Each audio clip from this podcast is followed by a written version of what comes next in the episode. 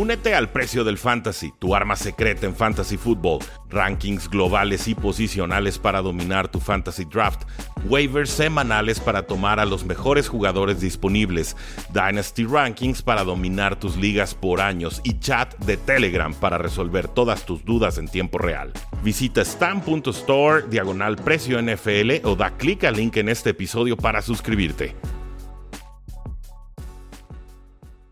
Saludos a todos, Rudy Jacinto, el precio del éxito, y estas son las noticias más importantes de cara a la última semana de temporada regular, la semana 18. Y por supuesto tenemos que iniciar con este reporte de Pro Bowlers porque la NFL ya eligió a los jugadores que participarán en este Juego tributo a las buenas temporadas, buenas campañas que han realizado varios jugadores. El Pro Bowl se vota por tres bandas. Lo votan, por supuesto, periodistas, lo votan jugadores, pero también los aficionados tienen una tercera parte del peso total en estas eh, elecciones. Siempre son votaciones controversiales, siempre quedan algunas estrellas que dices, ¿cómo entraron estos? Quedan otros fuera, que dices, ¿y por qué no entraron estos otros? Total, es un evento divertido, casual, una celebración de sus excelentes campañas y por supuesto vamos a leer algunos aquí. En otra oportunidad podremos leer todos los nombres que están apareciendo en cada una de las distintas posiciones del campo porque en la NFC tenemos a tres corebacks. Brock Purdy de los San Francisco 49ers como el coreback más popular, el titular. Dak Prescott de los Dallas Cowboys como segundo y Matthew Stafford como tercer quarterback. Creo que de estos tres nombres todos son correctos, todos son apropiados, sí son los mariscales de campo que mostraron mejor nivel a lo largo de esta campaña. ¿Quién se podría haber quedado fuera? Jalen Hurts, pero ciertamente este último mes no ha sido tan positivo para él. En el AFC tenemos a Tua Tango Bailoa como quarterback titular. Hmm, interesante, sospechoso, inquietante. Vi mucha crítica al respecto en las redes sociales. No sé a quién hubieran preferido.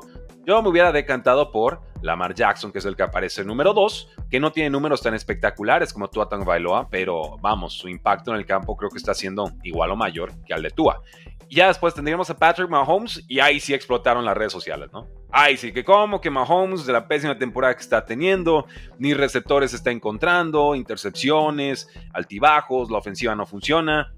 ¿Y quién soy yo para decirles que están equivocados? La verdad, este no era un año de Pro Bowl para Patrick Mahomes. Es un pedazo de quarterback. Para mí sigue siendo el mejor de la NFL. Pero esta no es su temporada. O no lo ha sido hasta el momento. Entonces, sí me parece un tanto forzado ese premio. Creo que por simple estadística y producción se lo hubiera dado a Josh Allen. Sé que no ha tenido la mejor campaña, que ha entregado muchos balones, pero tú ves sus yardas, ves sus touchdowns, ves su producción por tierra, ves la forma en la que levantó bien que mal el equipo y creo que pertenecía más en esta lista incluso que un eh, Patrick Mahomes. Pero díganme ustedes qué opinan en la casilla de comentarios porque la posición de Corax en el Pro Bowl siempre es la más comentada y la más criticada en las premiaciones eh, anuales. Pasando a los corredores, Christian McCaffrey es el titular del NFC, claramente el mejor corredor de la liga, nada que discutir. Detrás de él, DeAndre Swift de los Eagles. Eh, aquí Filadelfia votó con ganas, ¿eh? sí ha tenido muy buena campaña de Andrew Swift, pero no me parece mejor que la temporada que tuvo Karen Williams de los Rams. El tema es que Karen Williams tuvo una lesión de un mes, entonces su producción se estancó hasta cierto punto. Pero para mí, la temporada de Karen Williams es superior a la de DeAndre Swift, pero sí considero adecuado estos tres nombres de corredores en la NFC.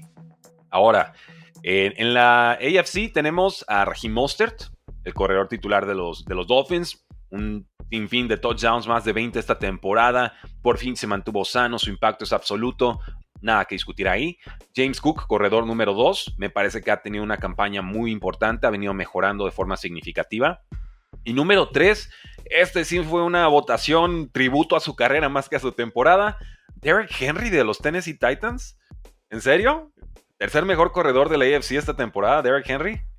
No lo sé, Rick, parece falso. Yo me hubiera ido quizás por un Travis Etienne, que sé que no ha tenido un buen eh, fin, de, fin de año, pero vamos, es que Derek Henry no ha tenido un buen año. Entonces, pues bueno, yo veo a Derek Henry en esta lista y, creo que no pertenece en esta, en esta temporada, pero vamos, es un buen jugador. Tampoco voy a hacer aspavientos exagerados en su contra. Pasando a receptores, en la NFC tenemos a CeeDee Lamb como titular de los Dallas Cowboys, perfecto. A AJ Brown de los Eagles, para mí perfecto. Hubo un buen rato que estuvo peleándole a, a Hill ese récord de más yardas en la temporada. Mike Evans aparece como número 3, nada que discutir. Mike Evans ha tenido una monstruosa temporada, vuelve a tener más de mil yardas, es el jugador con más temporadas consecutivas de mil yardas por aire en la historia del NFL. Y Puka Nakua, Perfecto, impecable la votación, la verdad aquí sí se llevan medallita de oro todos los votantes, creo que Puka Nakua fue el novato sensación en la posición de receptor. En la AFC tenemos a Tyreek Hill como titular, totalmente de acuerdo con los Dolphins. A Mari Cooper con los Browns, y es que cerró muy fuerte a Mari Cooper. La verdad es que cuando llegó Joe Flacco, la comprensión, la química que tuvieron fue formidable. Creo que sí pertenece a esta lista. Jamar Chase aparece como número 3. Ya aquí empiezo a dudar un tanto. Sí ha tenido una muy buena temporada. Obviamente las lesiones de coreback afectaron, pero creo que en el balance de la temporada sí pertenece Jamar Chase a esta lista. Y número 4, Keenan Allen. Inició muy fuerte la temporada, se lastima Justin Herbert, luego se lastima Keenan Allen. Eh, vamos, creo que esa cuarta posición de receptores es debatible en la AFC. No sé a quién pondría, pero Keenan Allen no fue mi primer instinto. Y le soy absolutamente sincero. Igual ustedes díganme en los comentarios a quién preferirían ver o si Keenan Allen sí pertenece como ese cuarto mejor receptor de la AFC. Luego podemos comentar el resto de las posiciones, pero sé que estas son las más atractivas para todos ustedes. Coreback, corredor y receptor. El, ¿Qué equipos tuvieron más jugadores en el Pro Bowl? 49ers con 9, Ravens con 7, Cowboys con 7, Dolphins con 6 y Eagles también con 6. Nos dicen por aquí Jonathan Jiménez, Cortland Sutton debió haber sido. Y sí, la verdad es que cada semana Cortland Sutton estaba teniendo una recepción espectacular. Yo sí creo que Cortland Sutton pudo haberle competido bastante bien ese puesto número 4 a, a, Keenan Allen. equipos no tuvieron ni un solo jugador en el Pro Bowl? Y es un claro reflejo de muchas de sus temporadas. Washington Commanders, Green Bay Packers, los eh, Carolina Panthers y los Patriotas de Nueva Inglaterra. Eh, quizás Packers me sorprende un poco, pero eh, pues ha sido una, una, labor de esfuerzo colectivo. Realmente no ha habido una superestrella a lo largo de su campaña. Por ese lado, sí que lo entiendo. Así que sigan dejando su like y su comentario. Yo soy Rudy Jacinto, esto es el precio del éxito. Tenemos mucho de qué hablar, muchas noticias y al final vamos con nuestros picks de semana 18 antes de abrir, por supuesto, su sesión de preguntas y respuestas.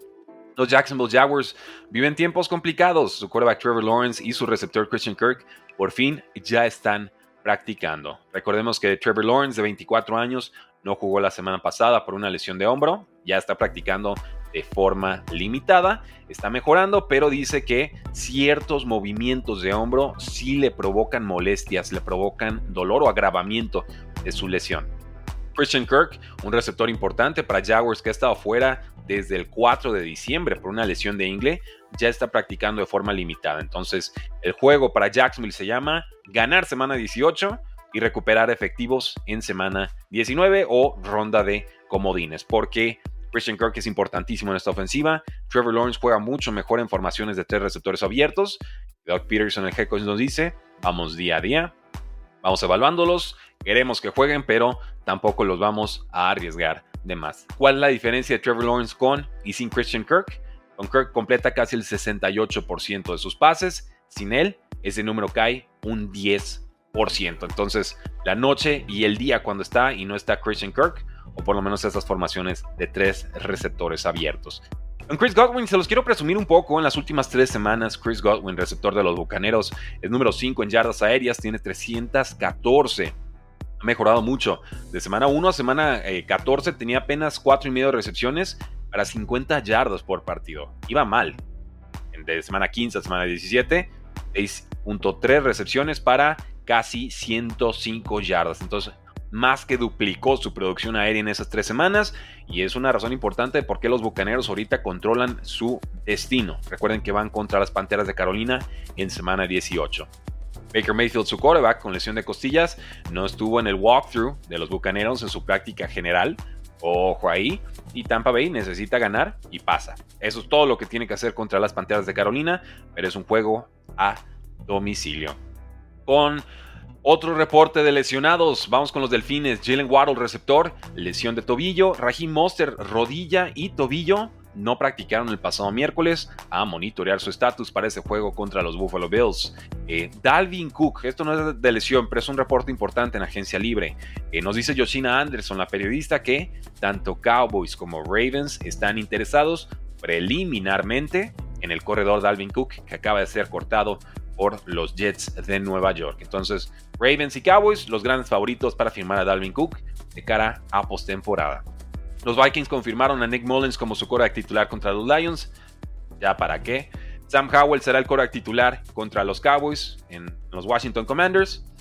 ¿Ya para qué? Eh, Joe Flacco piensa jugar en la temporada 2025. Seguramente lo haría con los Cleveland Browns, supongo yo. Esto nos llega a través del periodista Albert Breer. Con los Chiefs, el corredor Esea Pacheco tiene lesión de cuádriceps y de hombro. El receptor Rasheed Rice tiene lesión isquiotibial. Ninguno de los dos ha practicado en estos momentos. Con los Chargers, el receptor eh, Keenan Allen, lesión de tobillo, todavía no practica. Eh, con los Eagles, el receptor de Bonta Smith, lesión de tobillo, tampoco practica. Y con los Saints, el corredor Alvin Camara, lo adivinaron, lesión de tobillo, tampoco está practicando. Entonces, esas son las lesiones más importantes a monitorear. Y con los Giants, pues obviamente los Giants ya están pensando en el draft. Entonces ahí les van algunos apuntes. Nos dice Albert Breer que podrían estar buscando quarterback, receptor abierto y defensive end, un pass rusher. Esto en primera ronda. Obviamente los Giants tienen flexibilidad para tomar un mariscal de campo, ya que el contrato de Daniel Jones solamente está garantizado para 2024. De ahí en adelante ya lo pueden cortar sin ningún tipo de consecuencia financiera. Los Giants ahorita tienen el pick número 5 global. Eso podría meterlos en rango para seleccionar a Jaden Daniels, el quarterback de LSU y también el ganador del trofeo Heisman. Eh, si los Giants fueran por un receptor, pues podrían ir por alguien estilo Odell Beckham Jr., llamado Marvin Harrison Jr. Esto tendrían que quizás seleccionar, o bueno, más bien, Marvin Harrison Jr. quizás iría pick top 3. Entonces, si ya fuese seleccionado Marvin Harrison, podrían ir por alguien como Malik Nabers de LSU o Romo Dunes de Washington. Eh, si buscan el pass rusher, pues Dallas Turner, de quien platicamos el día de ayer, sería el gran favorito.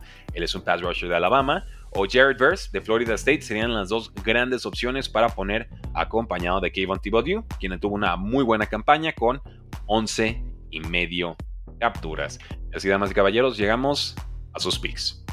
Predicciones NFL de semana 18. Rapidito porque al rato también las vamos a platicar con Gus de Locos por la NFL, pero vamos con estos picks y recuerden, muchos equipos van a sentar a sus titulares en semana 18. Muchos equipos no se juegan nada y eso lo tenemos que considerar al momento de hacer estas predicciones. Es una semana tramposa, una semana complicada, haremos nuestro mejor esfuerzo. Pittsburgh, menos 4 sobre los Baltimore Ravens. Es favorito Pittsburgh por esos 4 puntitos. Over-under de 35 y medio. Esta línea estaba a favor de Baltimore. Y luego Baltimore confirmó que todos sus titulares prácticamente iban a la banca. Así que denme a Steelers, denmelos a domicilio. Ya está confirmado Mason Rudolph como el quarterback titular. Steelers se juega la vida. Ellos necesitan ganar y necesitan un tropiezo de Buffalo para calificar. Con los Texans favoritos por un punto y medio sobre los Indianapolis Colts over-under de 47 y medio. Les aviso, esta previa va a estar publicada en Mundo NFL entre hoy y mañana para que vayan y la revisen. Eh, es un juego muy atractivo. Vamos a estar haciendo transmisión en vivo el sábado por la noche. Y aquí esperamos verlos a todos ustedes. Ahora, juegazo. Hay mejor defensa con Texans, pero es a domicilio. Hay mejor quarterback con Texans, pero es a domicilio. Los Colts han sido un respondones, han sido peleoneros. Vienen de, que Jonathan Taylor produzca touchdowns de forma consecutiva en varios partidos. Pero voy a tomar a Texans en un todo nada. Los voy a tomar a domicilio. Voy a respetar lo que han hecho en esta campaña. Creo que va a ser un juegazo. Lo vamos a disfrutar. Creo que tendrán que liberar de una vez por todas a Gardner Minshew, permitirle jugar sin presión, sin limitación, mejor dicho porque si nos ha dado producción constante, pero justita. Creo que para aguantar el ritmo ofensivo de CJ Stroud necesitamos ver una versión retro de Gardner Minshew. Necesitamos ver la, ahora sí la Minshew manía en todo su esplendor. Si no, creo que los Colts quedarán eliminados en esta ocasión, como estoy prediciendo. Y creo que este juego está difícil el over-under, pero diré que se va a las altas. Diré que se va a las altas. Los Jets contra Patriotas de Nueva Inglaterra, over-under de 30 y medio. Y Patriotas favorito por 2 puntos.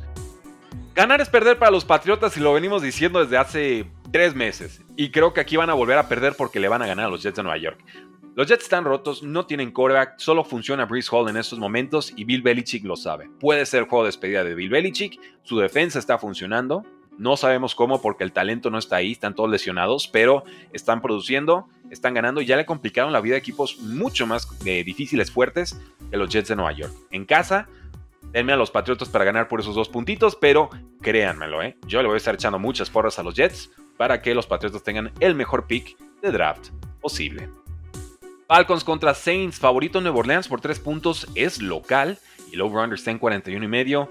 Denme a Saints para ganar, Saints para cubrir y las altas. Creo que aquí Falcons nos da algunos puntos de propina, de regalo, pero realmente lo que vimos de Santos la semana pasada es importante. Ellos todavía pelean por un lugar en postemporada. Necesitan idealmente el tropiezo de Bucaneros para que entonces Saints pueda acceder al liderato de la división. Ah, no sé si va Taylor Heineke o si va eh, Desmond Ritter, la papaya en estos momentos, pero indistintamente con la actuación defensiva que vimos de Santos contra Bucaneros en semana 17, creo que con eso alcanza para sacar este resultado. Jacksonville contra Titans, favorito Jaguars por 5 puntos, están a domicilio los Jaguars y el over-under está en 39 y medio.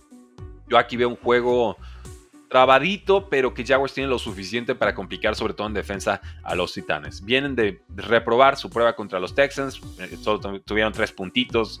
Eh, Will Levis tocado, Ryan Tannehill no resuelve. Vamos, está pintado para que Jaguars se quede con la división. Está lastimado Trevor Lawrence, creo que juega. Christian Kirk está en condiciones, creo que le va a ayudar mucho a este equipo. Ya lo platicamos, por lo menos correr mucho con Travis Etienne y con eso ya estaría Jaguars, creo yo, ganando y debería cubrir la línea. Voy a decir que cubren, pero no lo digo con mucha convicción. Vikings contra Lions, favorito de Detroit por 3 puntos y medio, over-under de 45 y medio.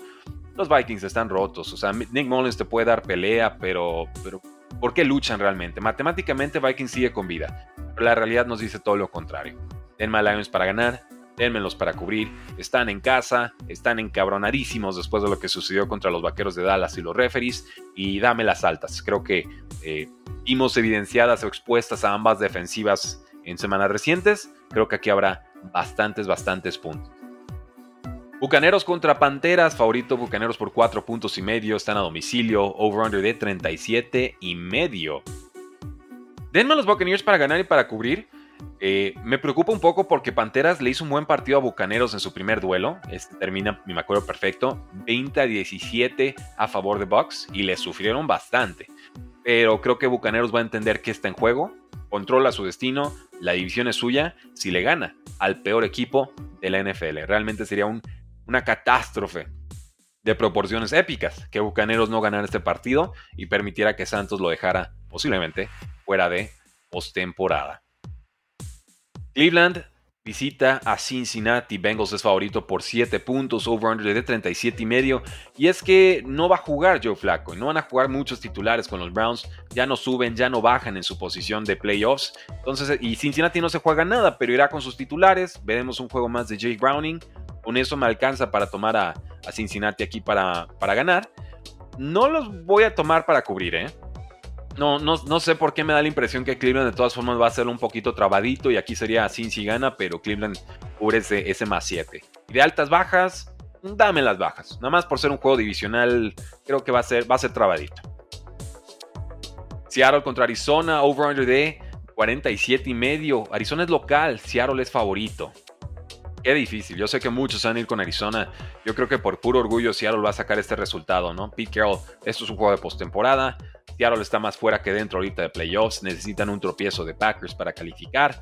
Eh, creo que van a correr bien. Creo que se van a hacer mucho daño. Último, último ataque gana. Y sé que la ofensiva de Seattle estado muy estancada, pero creo que van a encontrar suficiente contra Arizona para ganar y aún así quedar fuera de playoffs. Esa es mi predicción porque en el Chicago contra Packers, Packers local y favorito por 3 puntos, over-under de 43 y medio. Voy a tomar a Packers y parece que no es un pick popular, por lo que veo de analistas de Jorge Arismendi, de Gus Ambriz. Eh, y ni modo, ya sé que la localidad de, de Field no ha sido la misma de otros años. Vimos un poquito de mejor en defensa, no demasiado. Creo que se van a hacer mucho daño mutuamente. Y Considero que Jordan Love ha mejorado lo suficiente como pasador y que va a estudiar muy bien ese primer duelo que tuvo contra los Osos de Chicago para sacar este resultado.